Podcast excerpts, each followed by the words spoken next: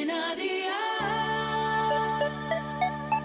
Día el podcast, más allá de la música. ¿Qué cenó hoy? Con Masito.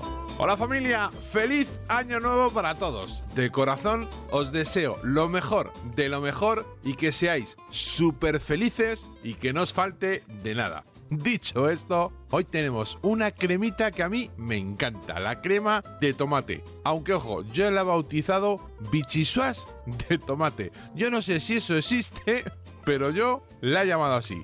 Familia, tenemos que empezar a quemar los excesos de las navidades. ¿Y por qué? Pues porque hay que hacer hueco para el roscón. Así que ve por la libreta y toma nota de los ingredientes que te doy la receta. 7 puerros, 7 tomates pera, 3 patatas, agua, sal y aceite de oliva virgen extra. ¿Empezamos con la preparación? Pues venga, ¡al lío!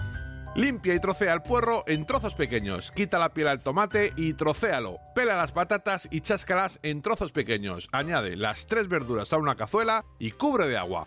Pon un poco de sal y cocina a fuego 6-9 durante media hora. Cuando veas que metiendo un cuchillo la patata está bien hecha, ya solo te queda triturar las verduras. Una vez trituradas, añade un chorrete de aceite de oliva virgen extra para que emulsione y quede una crema bien fina. Amigos míos, ya tenéis la cena lista.